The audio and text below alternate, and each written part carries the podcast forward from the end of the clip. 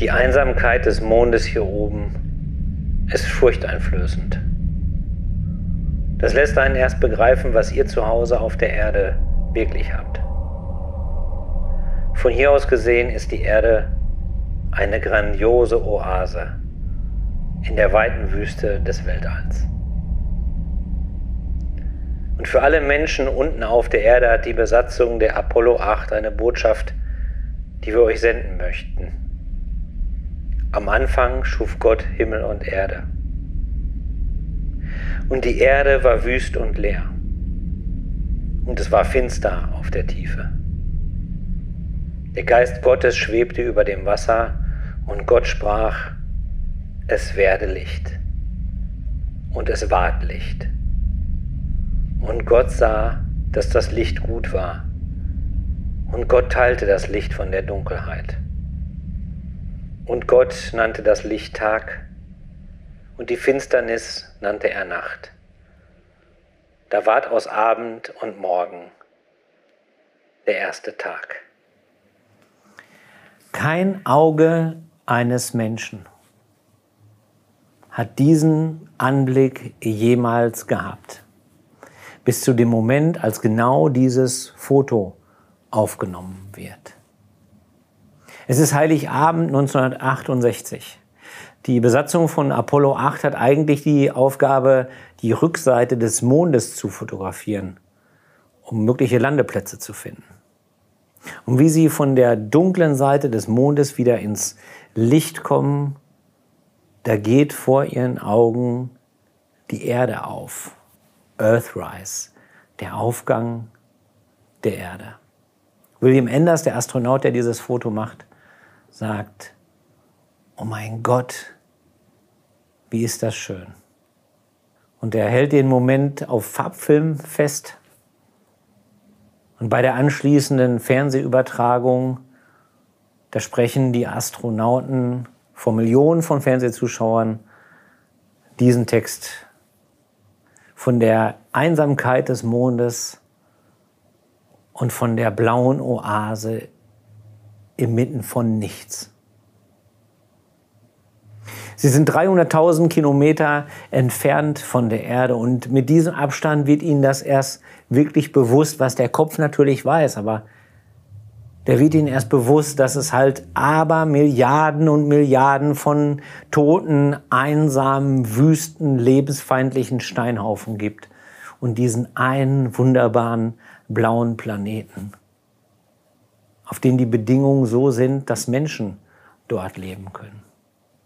Und da wird ihnen das bewusst, dass das ein wunderbares Geschenk ist und dass das zerbrechlich ist und dass es geschützt werden muss.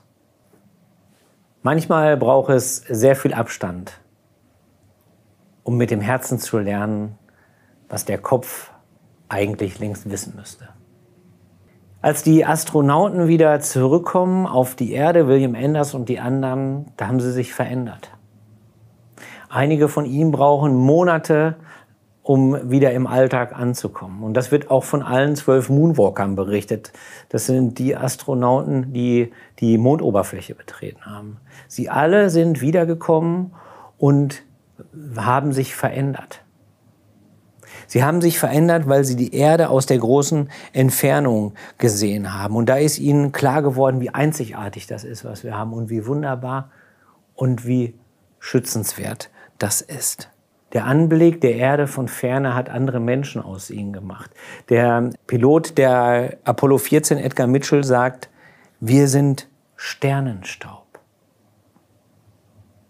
Das wissen wir ja eigentlich mit dem Kopf. Aber da hat es auch das Herz gelernt. Und manche finden auf diesem Weg eben wieder zurück zu Gott. Man nennt das den Overview-Effekt. Das ist wissenschaftlich untersucht. Der Overview-Effekt aus dem Überblick heraus aus der Entfernung zur Erde verändern sich die Astronautinnen und Astronauten. Je weiter sie weg gewesen sind, desto mehr. Das große Ganze. Manchmal brauchen wir diesen Abstand, um mit dem Herzen zu lernen, was der Kopf ja eigentlich weiß. Wir brauchen diesen Abstand zu den Dingen und es gelingt uns auch manchmal, diesen Abstand zu haben und das große Ganze zu erkennen. Das große Ganze erkennt Moses, als er den brennenden Dornbusch sieht auf dem Horeb. Da wird ihm klar, wie alles zusammenhängt. Und da wird ihm klar, was wirklich wichtig ist. Und da verändert er sein Leben. Das große Ganze erkennt er auch, als er auf dem gleichen Berg die zehn Gebote von Gott bekommt. Da ist er länger mit Gott zusammen auf dem Berg und er kommt wieder und es heißt, ein Glanz hätte auf seinem Gesicht gelegen. Er hat anders ausgesehen. Fun Fact, in älteren Übersetzungen hieß es, er hatte Hörner. Man wusste nicht genau, wie man das hebräische Wort übersetzen soll, hat man es mit Hörnern übersetzt. Deswegen gibt es alte Darstellungen, auf denen Moses dann Hörner hat. Aber es ist nur ein Übersetzungsfehler gewesen. Darum geht es ja auch nicht. Es geht darum, dass der Overview-Effekt dafür sorgt, dass Menschen sich verändern. Das große Ganze, das erkennen Petrus, Johannes und Jakobus, als sie mit Jesus auf dem Berg sind und sagen, lass uns Hütten bauen und wieder zurückkommen. Und das große Ganze erkennt Martin Luther King am Vorabend seiner, seines Todes, am Tag seiner letzten Rede. Da ist er erst 39 Jahre alt, er hat den Friedensnobelpreis bekommen. Er hat viel dafür getan, dass die schwarze Bevölkerung in den USA mehr Rechte bekommt. Aber er hat auch erlebt, dass man ihm nach dem Leben trachtet. Und er hat die Ahnung, dieses Mal werden sie mich erwischen. Dieses Mal wird es mich treffen und ich werde sterben. Und er sagt, ich war auf der Spitze des Berges. I've been on the mountaintop. Und er meint natürlich nicht damit einen echten Berg, sondern er meint, dass er die Herrlichkeit Gottes gesehen hat darin, dass Menschen, die verfolgt werden, denen Gewalt angetan wird, sich haben verändern lassen von der Liebe Gottes. Und dass diese Menschen eben nicht mit Gewalt reagiert haben. Ich war auf der Spitze des Berges. I've been on the mountaintop. Ich mache mir keine Sorgen wegen irgendetwas. Ich fürchte niemanden. Meine Augen haben die Herrlichkeit des kommenden Herrn gesehen, sagt er. Der Overview-Effekt. Die Herrlichkeit Gottes. Manche müssen dafür bis zum Mond fliegen, andere gehen auf einen Berg. Der dritte erlebt das in dem Miteinander, in der Erfahrung der lebensverändernden Liebe Gottes. Und dann gibt es viele andere Arten und Weisen, das zu erleben. Diese Distanz, darauf kommt es an. Die Distanz zu den Dingen, denn mit Abstand erkennt man, wie groß Gott ist und wie klein alles andere ist. Mit Abstand erkennt man, wie klein das ist, was eigentlich uns hier so beschäftigt. Die Grenzen, die wir setzen, die Mauern, die wir bauen, die Steine, die in unseren Wegen äh, liegen. Mit dem Abstand erkennt man, wie klein das eigentlich ist. Und so bekommt man aus der Distanz einen realistischen Blick auf die wirkliche Größe der Dinge.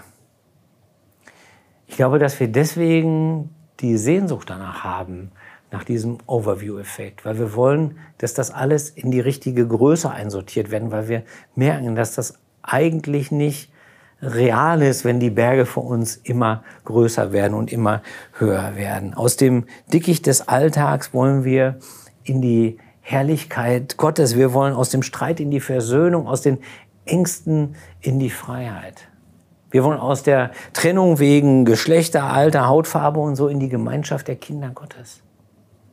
Wir wollen das Leben nicht mehr einteilen in Lebensbereiche, die miteinander nichts zu tun haben. Wir teilen ja unseren Alltag auf in verschiedene Bereiche, die sich möglichst auch nicht berühren. So wie wir Bildung ja auch einteilen in Schulfächer. Das ist eine Hilfe, damit wir das im Alltag alles gehandelt kriegen, damit wir das, damit das beherrschbare Happen sind. Aber realistisch ist es natürlich nicht sondern realistisch ist, dass alles zusammengehört und dass es diese Trennung nicht gibt. Man kann nicht trennen zwischen beruflichem und privatem. Wir nehmen uns immer mit. Wir können nicht trennen zwischen Gut und Böse. So sind die Grenzen nicht. Wir können nicht trennen zwischen Gott und dem Rest des Lebens. Das funktioniert nicht. In Wahrheit gehört alles zusammen. In Wahrheit brauchen wir den Blick auf das Ganze und genau den suchen wir diesen Overview-Effekt. Und wenn wir diesen Blick dann haben, dann sind wir ganz nah bei Gott und bei der Perspektive, die er auf unser Leben hat.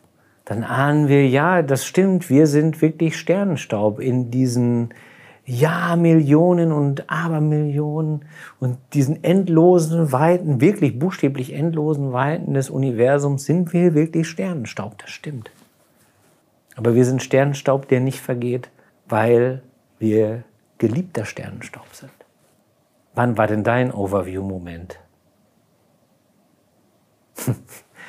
nee, ernsthaft jetzt. Wann war dein Overview-Moment? Natürlich hast du den gehabt. Ganz sicher. Niemand schaut sich solche Videos an. Niemand geht zur Kirche, der nicht entweder so einen Moment gehabt hat oder eine ganz, ganz große Sehnsucht nach so einem Moment hat. Und so ist es schon immer gewesen. Wir sind die Gemeinschaft derjenigen, die auf dem Berg gewesen sind. We've been on the mountaintop. Also jetzt nicht physisch, sondern innerlich. So ist es schon immer gewesen. In Hebräer 12 heißt es, ihr seid nicht zum Berg Sinai gekommen, den man anfassen kann. Nicht zum brennenden Feuer.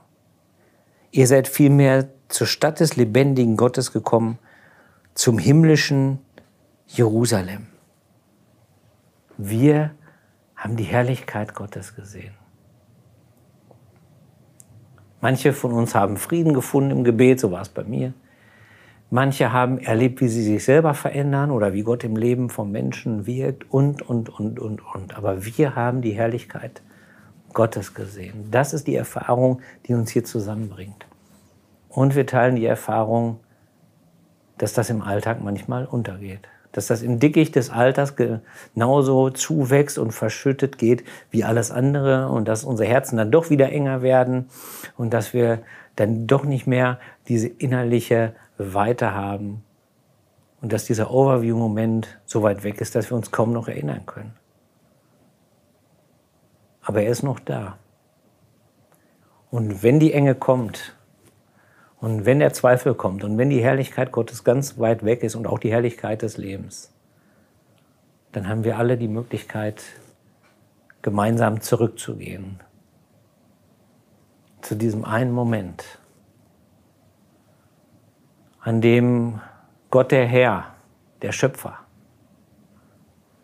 Millionen und Abermillionen Jahre, Millionen und Abermillionen Kilometer durchquert hat, nur um in dein Leben zu kommen.